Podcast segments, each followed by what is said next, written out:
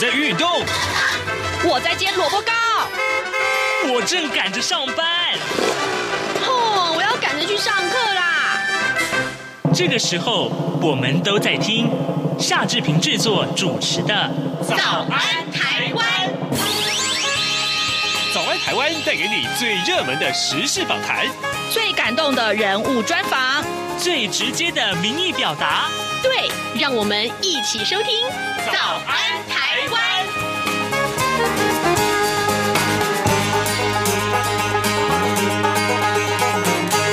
早安，台湾！我是夏志平。今天是二零二一年的二月二号，星期二。好，今天的志平在德先生这么说这个单元里面来跟您探讨。各位，你经常是不是开车往来高速公路啊？您大概都知道啊，出入高速公路得要缴费嘛。在国道上面呢，ETC 电子收费制度是行之有年，但是这个制收费制度呢，是谁在经营啊？哎，谁在收费啊？哎，这个经营权如果只属于一家公司特有。合不合理呢？哎，好，今天我们来为您探讨这个话题。待会儿啊，我们要为您来呃访问一位呃这个这个网友啊，他他活他在网络上发起了这个呃就是嗯所谓的 ETC 啊呃这个制度呢，在台湾应该重新检讨国家跟财团的关系。那当然锁定的就是 ETC 这个个案。他呢，呃，就是鬼才阿水。待会儿我们跟他连线喽。好，在跟鬼才阿水连线之前呢，志平有一点点时间跟大家说一说各平面媒体上面的头版头条讯息。我们看到今天呃四大报啊讲的都是不一样的话题啊。我们首先看到呃苹果日报提到的是疫情，呃春节的景点人潮打算要总量管制啊，今天会讨论管制是警示。那么指挥官陈时中说，避免到处涌挤啊。好，这个我们就看到这个下礼拜四开始有六天的春节连假，但是呢，近期呢，呃呃，台湾的这个新冠肺炎的疫情都升温了。那中央流行疫情指挥中心今天将会开会，针对连假期间呢。风景区里面的人潮总量管制进行啊，这个警示啊，这件事情要讨论。那指挥官陈时中昨天说，热门景点还是会人数总量管制的，那么呼吁尽量要避免到人潮拥挤处。呃，交通部观光局估算，六大热门呃这个呃乐园的防疫安全承载量啊，大概只能开放七万。五啊，到这个七千五，对不起，七千五百个人到三万七千五百个人入场，那么将会呃配合指挥中心启动管制或者是调整，业者也都表示会配合防疫措施。六大乐园是指哪六大呢？啊，就是丽宝乐园、六福村、九族文化村、剑湖山小人国以及义大世界。另外，呃，联合报把这则讯息放在头版头条。NCC 证实了中嘉撤案环宇啊，那么争议声中啊，华视打算要递补五十二台，中天新闻台关台将近有两个月了，但是呢，五十二台到现在仍然是空屏啊。去年底啊，中嘉率先送件申请频道变更，由环宇新闻递补。不过呢，昨天却传出了中嘉已经撤案了，将会改由 NCC 主委陈耀祥他曾。曾经公开支持的华氏来补位，NCC 发言人翁博宗他证实了中家已经撤案了，但是还没有收到新的申请案。另外，《自由时报》上面提到是这个呃，跟法律有关了，就是司法史上台湾的司法史上第一件由人民审判司法官所判决的这个案件。去年七月，新法官法跟惩戒新制上路了。惩戒法院职务法庭加入了两位民间参审员参与审判。昨天做出了第一件的这个宣判，那么将前南投地检署的检察官王全忠，他在任职期间呢，违法担任了他的妹妹的刑事诉讼律师啊，判处俸罚俸啊，呃三个月。这是台湾的司法史上第一件由人民参审员来审判司法官的案件，极具有特殊的重要意义。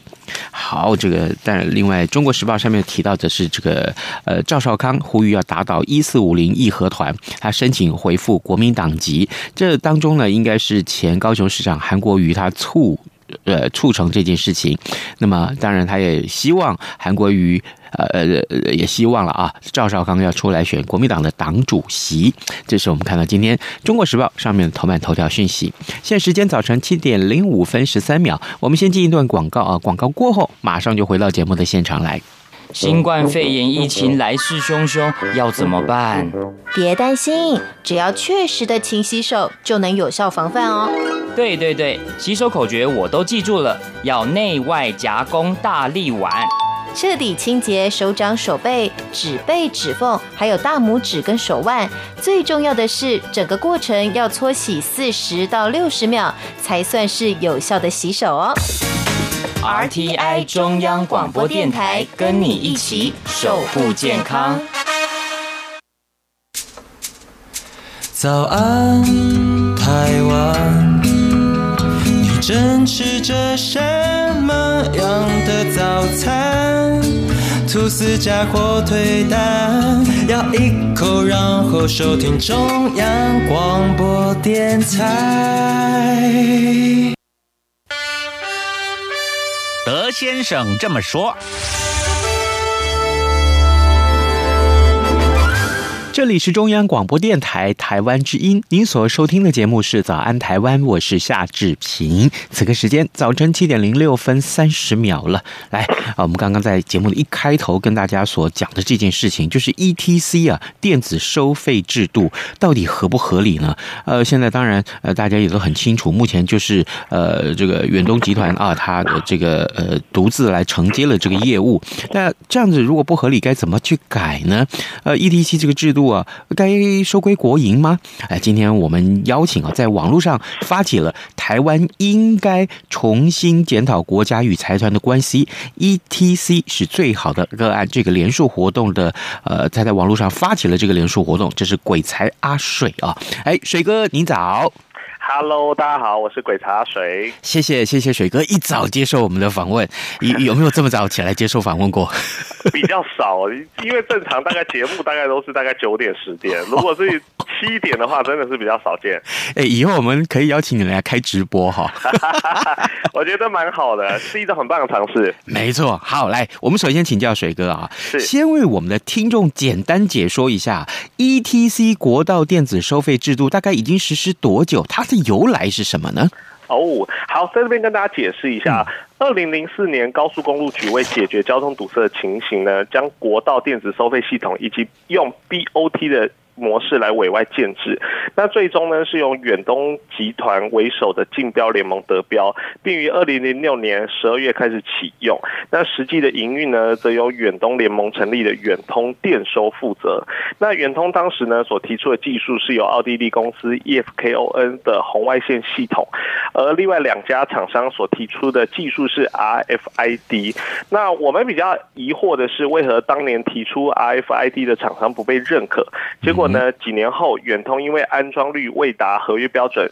却把技术变更为 RFID，那我们想说，哎，那这不是自打嘴巴吗？那到底这个是背后的原因是什么？还是政府独独特许远通呢？我们是很很很想知道这件事的。嗯哼，二零零四年就已经开始有这个制度了，就是那个时候已经开始叫大家会，我记得啦，那因为那时候早就我们节目也开始来来制作了，然后呢会有一连串的，不管是这个审标啦，哦，对不对？对，然后还要绝标啦，讨。讨论，那时候哇，我这个讨论的情况非常非常的激烈。也就是说啊，那这个收费的权利是由远东集团独家获得政府授权的。那远东收费，呃，当然，那最后收费的也是政府了，他只是把费用转转给政府，但中间他就需要赚取一些合理的利润嘛。可是问题来了呀。这个经营的权利，呃，可以不必只有一家企业来拿吗？难道高速公路这么长，你不可以分成几段来经营吗？呃，有有多一点的企业来经营，它不是一个更有竞争力？我我的我的想法，初步的想法是这样，您觉得呢？哦，我觉得主持人非常的讲到重点。这一次其实我发起的连署啊，实际上就是希望政府能够正式垄断这件事情，不能去允许单一企业或是单一利益团体，例如交通帮来把持我们的国家建设。其实我们一直都很期许啊，现在能够做出合乎世代公平以及正义的改革之路。那政府需要与人民共享权利，这是还利于民以及不与民争利的最大利基点。嗯，好是，呃，不与民争利，但是又可以还利于民。不过问题来了，假定我们只给一家来经营的话，呃，呃，当初的想法就是说，那这样比较简单啦，那可比较有效率啊，这样不可以吗？其实我觉得这个要去看我们怎么分析啦。我我认为现在的政府啊，在推展国家数位化的进程啊，那但是我觉得数位本身讲求就是多元而非单一。例如我们搭乘捷运、台铁、高铁，我们就会有很多不同的付款工具可以用，包含比如说嗯，一卡通啊，嗯，悠游卡、信用卡、Apple Pay、Google Pay、台湾 Pay 等等之类的。那这些支付的工具呢，都能够节省我们许多的时间，我不需要经由额外的手续来完成支付的动作，例如，比如说我我我开车路边停车的缴费单好了，我坐在车上，我把 Line Pay 打开，我就可以把刚刚拿到的停车单直接缴费完毕。所以我认为重点啊，在于一个国家的建设，它应该要能够去串接民间所兴起的多元支付平台，让民众可以自主去选择我要怎么样子支付。那我认为这样子的委办服务费呢，也能够让民间雨露均沾，也可以间接。培植台湾配的一种成熟度。嗯，也就是说，假定啊，假定呃，这件事情是由很多企业一起来做，呃，彼此当然有竞争力，这是第一个一个呃我们可以看到的现象。那另外一个呃，每个人的经营的绩效也不一样啊。那我们的呃，有的公司经营绩效比较好啊，那说不定他就可以更有竞争力啊。呃，这也是一件好事。好。对。对，没有错，没有错。好，所以你要发动这个网，在网络上发动这个连数，目前连数的情况怎么样呢？目前连数的情况，嗯、呃，我看一下哈。哦，嗯、我们我们的那个连数其实已经达标了，我们再花大概一半的时间就达标了，已经来到五千一百一百一百多位。嗯、那其实目前还在持续的往上增加啦。嗯、那我们也这个当然要呼吁相关单位不能够轻忽啦。不过我我这边额外耽误一点点时间提一下，是就是自从我连数这个议题之后呢，我不断有收到网友的讯息，呃，其中包含有当过检修员。有做过采购的，那其中他们给我的讯息里面，目前我先稍微提一下啦，就是有一个共同点是华为。那我这边也希望林佳荣部长能够火速清查所有国家道路上的相关测速以及车牌辨识等交通设施，除了区间测速有采用中国设备外，ETC 有没有远通当时有没有提出相关的这个证明？那因为因为我们连署已经达标之后呢，主管机关交通部也将在三月二十四日以前。针对我们连署的名义做出具体的回应，那我也希望能够具体的告诉我们人民到底发生什么事。嗯哼，你刚刚提到另外一个重点，就是在整个事情的连署的过程里面，呃，另外有一个新的一个讨论的点，就是远通的背后有没有华为的技术进来，是这个意思吗？是是是，就是呃，不论是硬体，不论是软体，嗯、这个东西都是，因为老实说，现在大家也对于这个中国的这个硬体、软体进来，到底会不会对于呃相关的治安啊、人民的隐私权啊，嗯、背后这些资料数据会到哪里？其实都是大家非常关心的。嗯哼，它可能会造成什么影响呢？您提到这个治安，可不可以多说一点？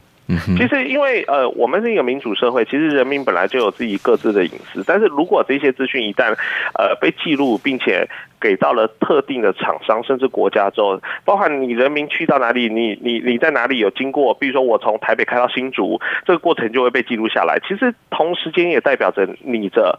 呃，路程啊，你自己的行动轨迹其实会被记录到的。那其实这些都是一个非常严重的问题。那我们并不知道对方会拿这些资讯用到哪里嘛，所以这个都是我们所担心的。是，呃，我另外想到这个话题，就是当然你刚刚说这整个行进的路程被记录下来，那万一啊，万一啊，是这个呃很重要的，比如说像蔡英文总统啊、赖清德副总统，或者是呃苏贞昌院长或其他重要的政府官员，他。他的行进路线被记录下来，呃，就会不会有另外有安全上的考量？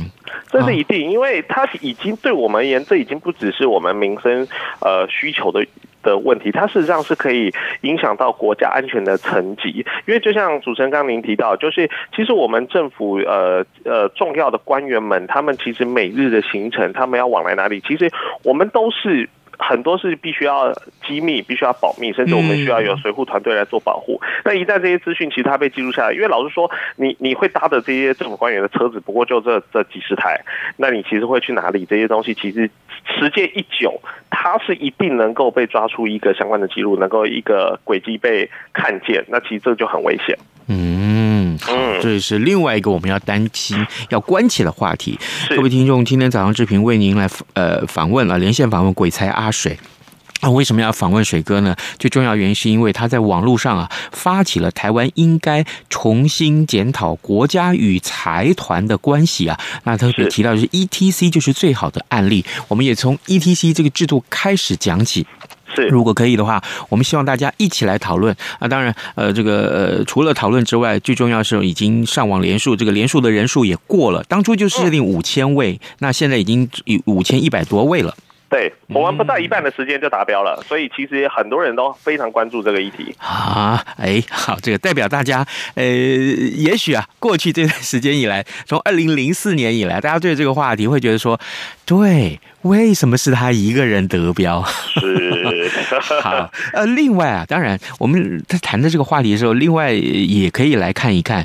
除了 ETC 这个产业，我们刚刚谈到这个垄断这件事情，台湾其实早就已经不适合谈垄断这个事情，因为为什么？因为呃，过去我在跑新闻的时候，我们曾经也呃看过呃公平会啦，或其他的部会，或整个这个经济环境的建构，一路走来，其实垄断这个事情也不算太多，可是还是存在。我必须说，还是存在。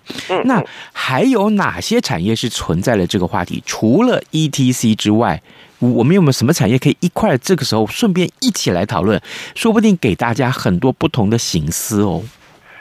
哇，这个问题，嗯，好，我，哎，其实的确，我必须说实在话啦，这个讲起来，其实我觉得这是我们呃国家比较可惜，甚至我认为这是一种国家不幸了，因为其实这核心的环绕都跟远东集团有关，因为事实上，其实远东集团很多的产业都是我们所谓的特许。什么叫特许呢？事实上，特许就是指说本身是靠国家来。培植，那起跑线它跟这种民间白手起家的企业是完全不同。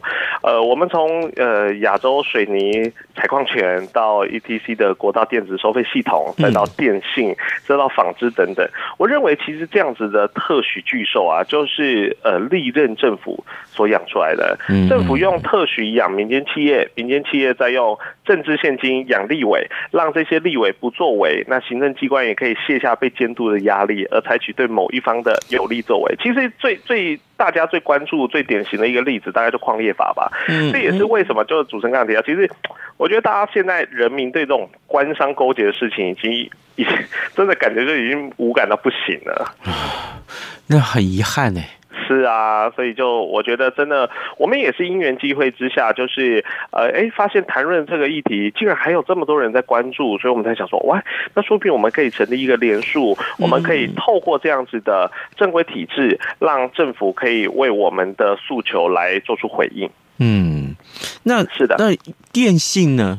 电芯是不是也可以来看一看？但目前它它它不是垄断了，它目前是不是垄断？可是会不会有会觉得说这个太多太多的大的企业在经营这段事情？其实某种程度来讲，其他小的企业要进入的话，其实是根本进不了这个门槛呢。对，因为其实这些门槛都已经被拉到了一定程度，其实它相对的也拉出了一个保护坎嘛，就是哎，你没有到达这个门槛，你就没有机会踏入，自然你就不会影响到他们既有的既得的利益嘛。对啊，对啊，对，所以其实我我认为这件事情其实、嗯、不知道，我觉得管理上、在执行上，其实都还有很大的问题。嗯，你提到管理这件事情，正好我也想到另外一个话题啊，就是我们。回到 E T T E T C 这件事情上面了，就是管理嘛。当然，最重要目的就是要提高你的效能，提高管理的效能。没错，没错。那过去为什么会有 E T C？其实有一个很重要的理由啊。呃，我们要要这个政府那个时候讲讲求政府是要小而美啊，这个把这各种权力下放给民间，让大家来管理。那好，政府该做什么事情？政府要做的事情就是规划就好了。那当然，呃，要负责一些监督啊，这个成效如何，这是政府该做的。但也就是说，让呃有限的人力呢，呃政府来做管理就好。那呃这个其他能够给民间，所以就通通外包给民间吧。是是是这个考量。那假定说，如果是这个精神的话，ETC 没有什么不好啊。所以这个时候，其实反过来，我相信啊，在呃在推动这个联署的过程里面，应该也受到很多其他不同意见的质疑，对不对？是，没错没错。那遇到这种质疑，你们怎么怎么去解释？其实我我们我们能够做的就是一而再再而三的去告诉大家说，我们这次连署的本意。比如说，呃，我不知道大家有没有印象，因为我我我小时候印象很深刻，就是小时候我我我搭我父亲的车子去，比如说去台北的时候，其实我我们在行经国道的时候都会有那个收费员嘛。嗯，我我不知道大家有没有印象，就是小时候都会看，哎，要把窗户拉下来，然后有收费员拿票给他。对，那其实。当初最早的时候，ETC 它其中的另外一个诉求就是要解决收费员的人力成本问题。但其实最后我们回过来看呢，会发现其实这个问题并没有解决，只有收费员被解决了，人力成本的问题其实没有下降哦。那时候高工局为了协助啊远通在经营 ETC 所遇到的这些服务的问题啊，甚至另开标案。然后聘雇人力来协助解决相关的客服问题，但事实上，其实后呃收费员的后续处置啊，我们都可以看到，很明显的看到，其实远通根本没有很积极在做这件事情，所以后续包含有什么呃抗议啊、串联啊、联署，其实都在表达这件事情嘛。那你们要知道，其实每一年呢，呃，借由 ETC 从高工局手上拿到了多少钱，这些钱可以透过子公司、孙公司再从高工局手上包下多少标案，所以每一次啊，当有媒体。去关注到要检视 ETC 的时候啊，你会发现，哎，高工局回应永远都是嗯非常好啊，美言美言再美言，然后呢护航护航再护航，就有一种觉得嗯，你你哎这个这个关系上面好像不太对，到底是门神还是小弟？我我我们我们不知道哎，我觉得如果这些事业啊，就是背后包含了这么多的呃。问题，嗯，就是我我我很纳闷，到底他应该是要受到谁监管？这其实都是我们很担心的事情啦。嗯，真的，到底要受到谁监管？尤其啊，这个呃，自从这个太阳花事件之后，我坦白讲，我觉得很多事情要被摊在阳光下。对对，没错。而且而且更重要的是，这个这个当初好不容易。引发大家要有要很多事情要摊在阳光下的这个意识，这个共识，对，不能让它就这样子昙花一现掉啊。对对的，我我这边补充一下，因为其实我我现在每一天都会在呃我的网络社群，就是一样名字叫鬼茶水蛙的，我就会呃写各式样的时事评论来分析。那其中我在一月中的时候呢，呃，我就有写到一个利益团体叫做交通榜。那当时其实我在呃内容中所提及的，其实都还只有上半部，就是所谓的政府端。结果我没想到后续就有另外一件事情，就是区间测速这件事情一出来之后啊，嗯下半部的。民间端哎，也全部都现行了。那我觉得这很好，是因为呃，当这件事情就像主持人刚刚提到，就摊在阳光下之后啊，其实有很多人注意到之后，其实可以明显的感受到网络上一片的骂声。那我我这边也特别肯定，就是交通部有火速的做出这种重大的处置，包含暂停所有的区间测速系统啊。所以我我我老说我自己是非常认同赞同，就林长部长在这件事情做出的决策跟处置啦，因为 嗯。我以前小时候的印象啊，发现只要有这种弊案传出来啊，公务体系其实通常是非常的消极，甚至就不回应，因为冷处理也是一种很好的处理嘛。是，对，所以我觉得这一次这个我们交通部长林佳龙部长能够火速积极的处理，我我个人是表达赞赏了。那我当然也很希望林佳龙部长在 ETC 这个案子上面能够持相同的态度。我认为只要愿意把事情做好。做出回应，立即的处置，我相信所有的人民都会愿意当部长的靠山啦，真的是没错，真的。如果做得好，我们当然当然支持啊。对，没错。好，那最后我来请教你这个话题啊。呃，当然，呃呃，现在已经五千一百多位了，已经达标了，对不对？那后续我们要所做的这些行动有哪些呢？一步一步下来，你你可以告诉我们吗？其实我们现在因为连数已经告一个段落之后，嗯、我们接下来是要先等待这个交通部给我们的回应之后，嗯、其实我们也才能够因看他们怎么作为，跟看他们怎么回应之后，我们才能够决定我们进行下一步了。因为老实说我，我我我我比较辛苦一点，是因为呃，我背后其实没有任何的政党资源，嗯，然后我我自己其实就是独立在做这件事情，唯一我当初。只是在撰写议题的时候有刚好提到这件事情，然后我发现回响很热烈，所以当时就想说，好吧，那不然我们就把这件事情呃做一个完整的整理，我们把过去的历史，把过去所有的资料整合在一起，通过网络让更多人注意到这个议题。那因为就是说实在话，就自己一个人，就 我们是一个人在执行的情况下，我们这个东西就是现现阶段能够做的，基本上到这边已经告一个段落，那就是看呃交通部怎么回应，那我们才决定说，嗯，哦，他们有一个回应，我们是到此就结束，还是我们再继续做延伸，继续做做处理这样子？可是问题是，可是问题是，呃，这个 E T C E T C 这件事情当初啊，呃。这个这个讨论度这么的广泛，那假定现在要不让远通一家企业来做，这个姿势体大哦。对啊，这一件事情其实也 衍生的项目也很大。那因为老实说，我觉得踩到别人挡到你的财路也是一个蛮令人担心的事情。因为毕竟我们的人单势薄的，嗯，没有没有任何的这个。那有有没有压力啊？我的意思是说，有没有人觉得说，哎，水哥，你不要做了吧？一一定有啦，因为其实，在网络上的质疑声量从来没有少过。从我最，我昨天正好是我成立我的粉专满两周年的日子。这两年来，其实呃，您只要是愿意在台湾评论时事、评论政治，都一定受到很多的质疑。我我那天看了一个数据调查，我才发现啊，在网络上聊色情嗯的人数，竟然比聊政治的人数还多哎！我我其实没有办法想象，就是。呃，从我们父执辈一代啊，谈论政治、谈论公众议题，一直被成为一个禁忌的话题。嗯，时至今日都一样。即使你看我，我讲我其实自己七十七年是出生的，嗯，我出生的年代其实已经这个解严了嘛。嗯，但是你看我这个时代还是存在着相同的问题，就是所有人会说啊，你不要谈论政治，不要不要不要介入啊。然后，而且因为说真的，它是一个大的财团，背后所呃连带影响的家庭人力其实都非常大，所以一定会很多人说啊。你到底想要干嘛？你是不是想要从政？想要参选？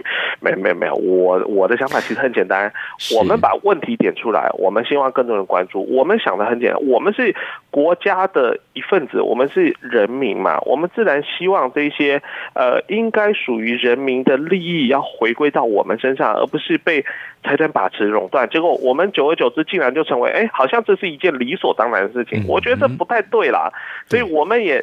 尽一点点小小心力，试图去冲撞这一切。那别人怎么质疑，我们只能说，我们尽我们所能做到最好。我我先说，我没有任何的呃要求，我没有想要因此得到任何的利益，没有想要获取任何的。